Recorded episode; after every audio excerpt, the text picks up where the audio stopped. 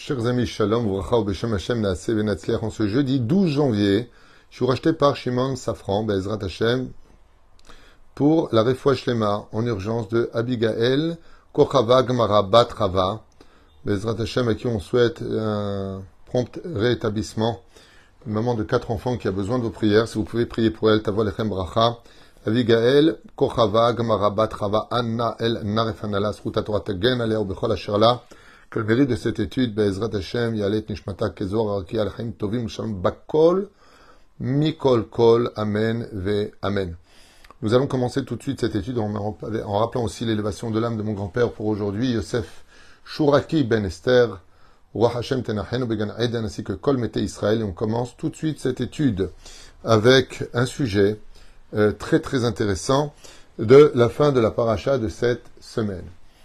Nous sommes dans la paracha de Shemot, comme vous le savez, face à un événement très bizarre pour lequel la Torah va beaucoup s'attarder avec énormément de versets. Et on se demande très franchement pourquoi. Pourquoi perdre autant de versets pour lancer un message universel pour toutes les générations? Alors, de quoi est-ce que l'on parle? Vous allez comprendre tout de suite. Moshe Rabbeinu se voit être appelé par Dieu devant ce buisson. Et Dieu lui demande d'aller libérer les enfants d'Israël. Sur ce, après insistance de la part d'Hachem vis-à-vis de Moshe, où pendant sept jours, sept fois d'affilée, Moshe va refuser ce rôle à jouer, eh bien, Dieu va lui ordonner de cesser de discuter et de commencer à agir. Très bien. Moshe est bègue. Il faut comprendre de quoi on parle, mais on va s'arrêter au pshat. Moshe est bègue. Il dit à Dieu, Avalani aral sfataim, je suis bègue, j'ai un problème pour parler. Je ne suis pas un orateur. Au sage de nous dire que si la Torah vient nous dire que Moshe avait du mal à parler, c'est pour ne pas qu'on imagine que comme Moshe est un très très bon orateur, un très bon pédagogue, un espèce de psychologue qui savait comment prendre les gens, alors il s'est placé à ce niveau-là. Non. Moshe, justement, ne savait pas parler. Il avait du mal à s'exprimer. Aral sfataim. J'ai les lèvres qui ont un problème. Alors Dieu lui dit, tu prendras à Aaron, qui lui, par contre, c'est très bien parler et est aimé du peuple, car il faisait la paix entre les hommes et leurs épouses, et entre l'homme et leur prochain. Shalom, Verodev Shalom. Ils vont voir Pharaon, et ils viennent au nom de Dieu. Pharaon, carrément, se moque d'eux. Même si des miracles ont eu lieu pour qu'ils apparaissent devant lui alors qu'ils n'étaient pas invités à cela, il traverse tous les obstacles avec des lions féroces, des gardes. Il passe comme une lettre à la poste. Voilà qu'ils arrivent devant Pharaon et devant tous les ministres. Tout le monde est présent, mais personne ne les attend. Et Pharaon s'étonne, mais il reconnaît Moshe. Voilà que Moshe maintenant est présent, et il leur dit Shelach veya avduni.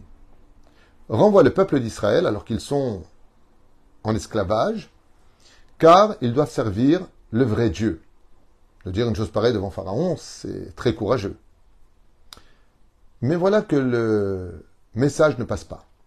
Alors Moshe, pour montrer un des signes divins, donc placés sur le miracle, prend son bâton et le jette. Pharaon ricane en disant Si c'est sur cela que tu viens au nom de ton Dieu, sache que chez nous, on a l'habitude de ce genre de choses. Les Harry Potter, il y en a partout en Égypte. Et donc, ils viennent et jettent deux autres bâtons qui eux-mêmes deviennent des serpents. Mais le bâton qui est devenu un serpent de Moshe Rabbeinu, redevient un bâton qui avale les deux autres serpents. Un bâton qui avale des serpents, ça par contre, ils ne savent pas le faire.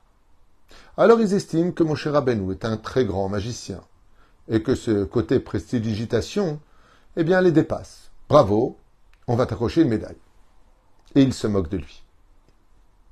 En guise de réponse, non seulement Moshe ne libère pas les enfants d'Israël, non seulement il répudie et il renvoie Moshe et Aaron comme des malfrats, mais le pire de l'histoire, c'est que Pharaon va endurcir l'esclavage, puisque le verset nous dit Teven enitan lavadecha.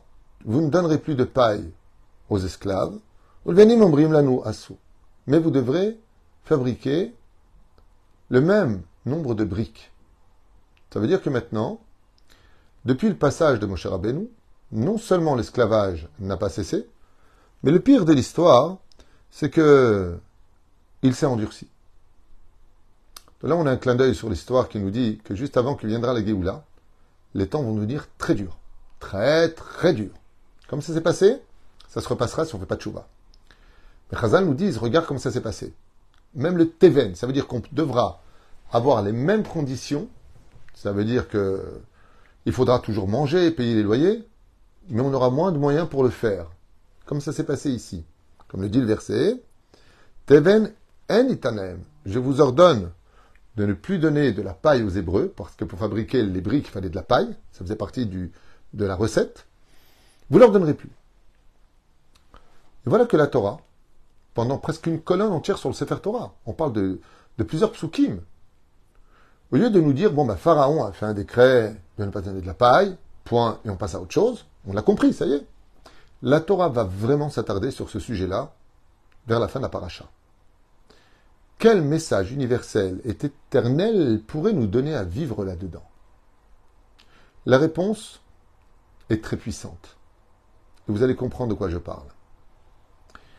Vous savez que quand mon a envoyé les plaies d'Égypte, elle n'a pas touché Pharaon.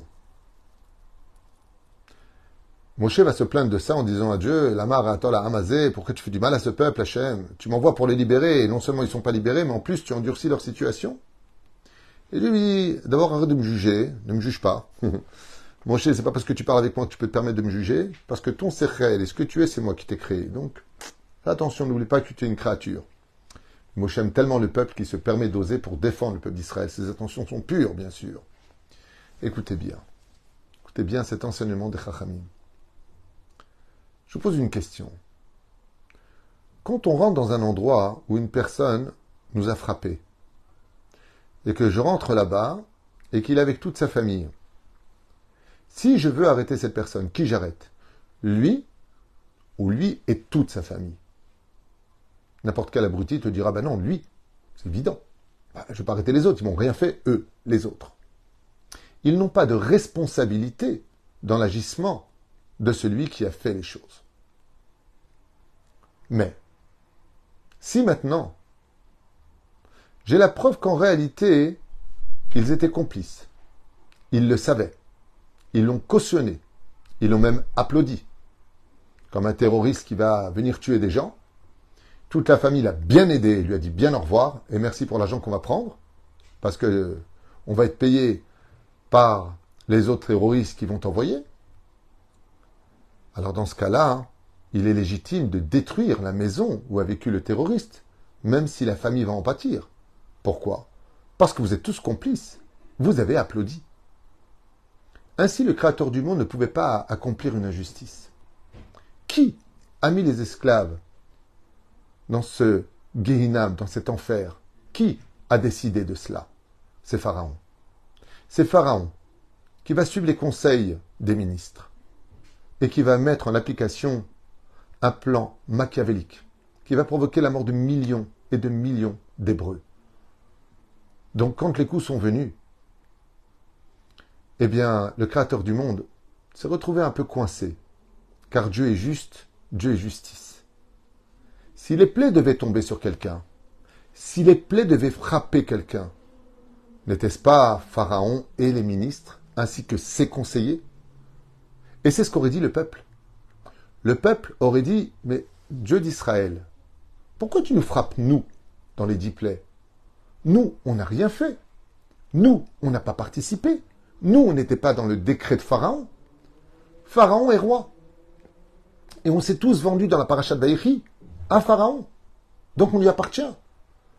Alors pourquoi est-ce que tu vas tuer nos animaux dans les dix plaies, avec euh, toutes ces maladies qui vont arriver, les sauterelles, le tonnerre, avec la grêle remplie de feu qui vont détruire les récoltes. Pourquoi tu nous prends nous? Nous, on n'a rien fait. Prends le coupable. Prends Pharaon et tue-le.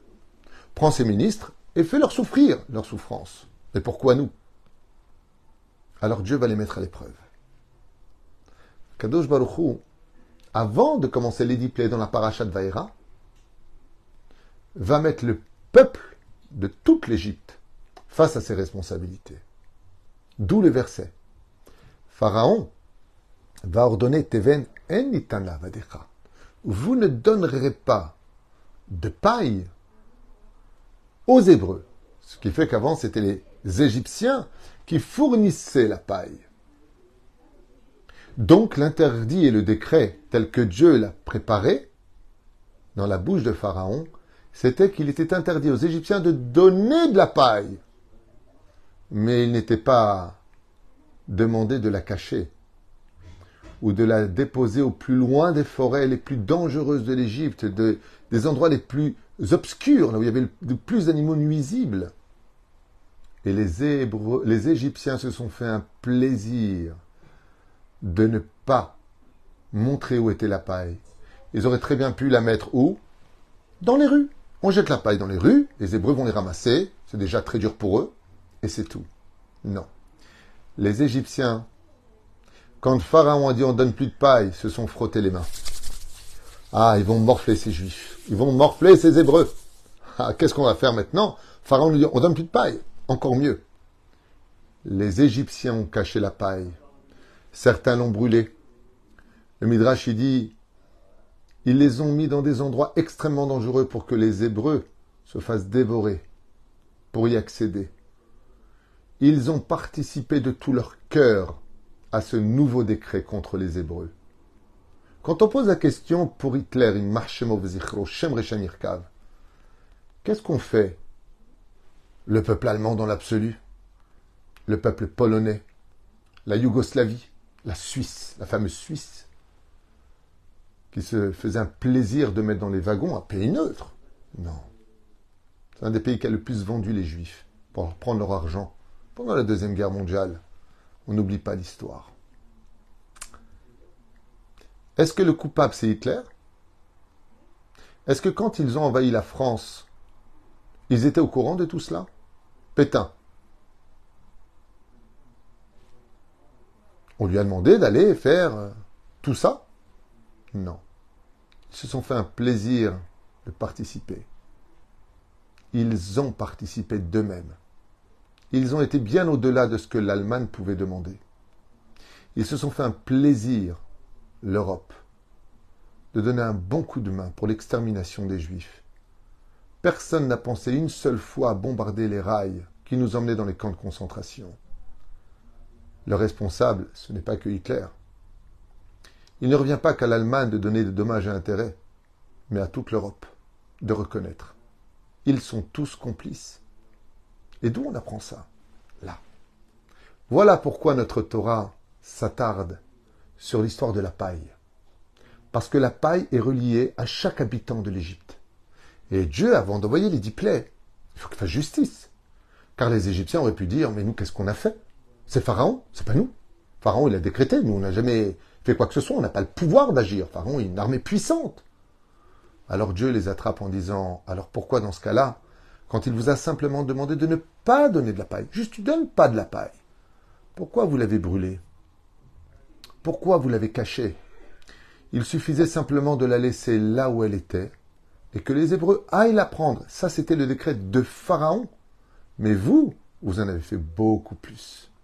Vous, vous avez montré votre antisémitisme. Vous, vous avez montré votre haine des Hébreux. Vous, vous avez montré tout cela. Parce que vous êtes allé bien au-delà du décret qui vous avait été demandé par ce rachat qu'était Pharaon. Et ainsi donc, ça me rappelle un petit peu, vous savez, la révolte du printemps, je ne sais pas comment on appelle ça, les, vous savez, les manifestations qui eurent lieu à l'époque. Parce que dans certains pays, on en avait marre de la dictature, et puis de la pauvreté, et puis plein de choses. C'était magnifique. Au niveau idéologique, ben, il faut que les élus comprennent qu'ils sont liés grâce au peuple. Donc si toi tu es en haut de la pyramide maintenant, c'est parce qu'on compte sur toi pour t'occuper de nous. Donc, quelque part, la révolte, qu'on appelle je crois la révolte du printemps, je ne me rappelle plus exactement quel était le nom qui était employé à l'époque, était tout simplement des manifestations venues du mécontentement des gens du pays, des habitants du pays, pour dire que le gouvernement ne remplissait pas ses obligations. Bravo, c'est très bien. Mais qu'est-ce qu'on est ressorti? À mort Israël, mort les Juifs. Regardez les archives, regardez les vidéos. Quel rapport avec nous? Ça se passe dans des pays qui n'ont rien à voir avec nous. Pourquoi brûler le drapeau d'Israël? Pourquoi nous? On n'est pas mêlés à cela. Il se passe quelque chose au bout du monde, c'est de la faute des Juifs. Pourquoi? Parce que toute occasion est bonne pour frapper sur le peuple d'Israël, pour frapper avec la haine.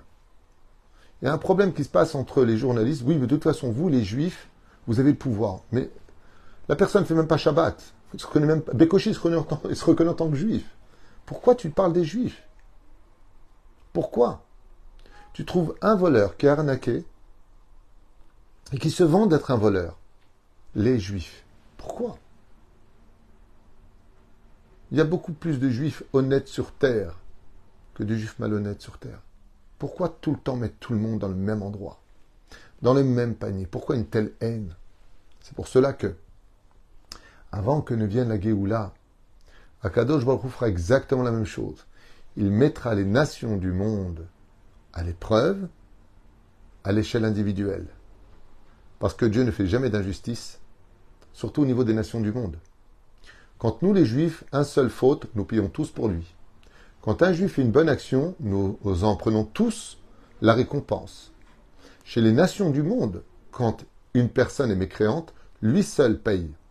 Et ça, c'était la crainte que le palais de justice dans le ciel a retenu. Qui sont les coupables? Pharaon et les ministres. Très bien. Et le peuple? Ah, Le peuple, il n'a rien fait. Très bien. Il a subi. Très bien. Bah oui, on a aussi jeté les premiers-nés égyptiens dans le Nil, comme les Hébreux. Non. Maintenant, Omeralzé, qu'est-ce que tu dis de cela? Alors vient l'histoire de la paille. Je vous mettre à l'épreuve. Je veux voir comment vous, vous allez participer à cette histoire pour juger combien vous avez de haine contre mon peuple. Et on voit que quand on arrive à la paracha de Vaera, c'est toute l'Égypte qui va payer, car en agissant contre Israël, ils ont signé leur complicité avec Pharaon. À retenir d'un fait historique qui nous fait comprendre maintenant pourquoi la Torah s'attarde tellement sur les moindres détails, c'est pour tout simplement nous dire, quand la justice de Dieu, elle frappe, elle frappe pas de façon aveugle, mais elle vient frapper avec justice pour tous les collaborateurs et les complices de ceux qui sont son prix au peuple de Dieu. Baruch Adonai l'olam. Amen ve Amen.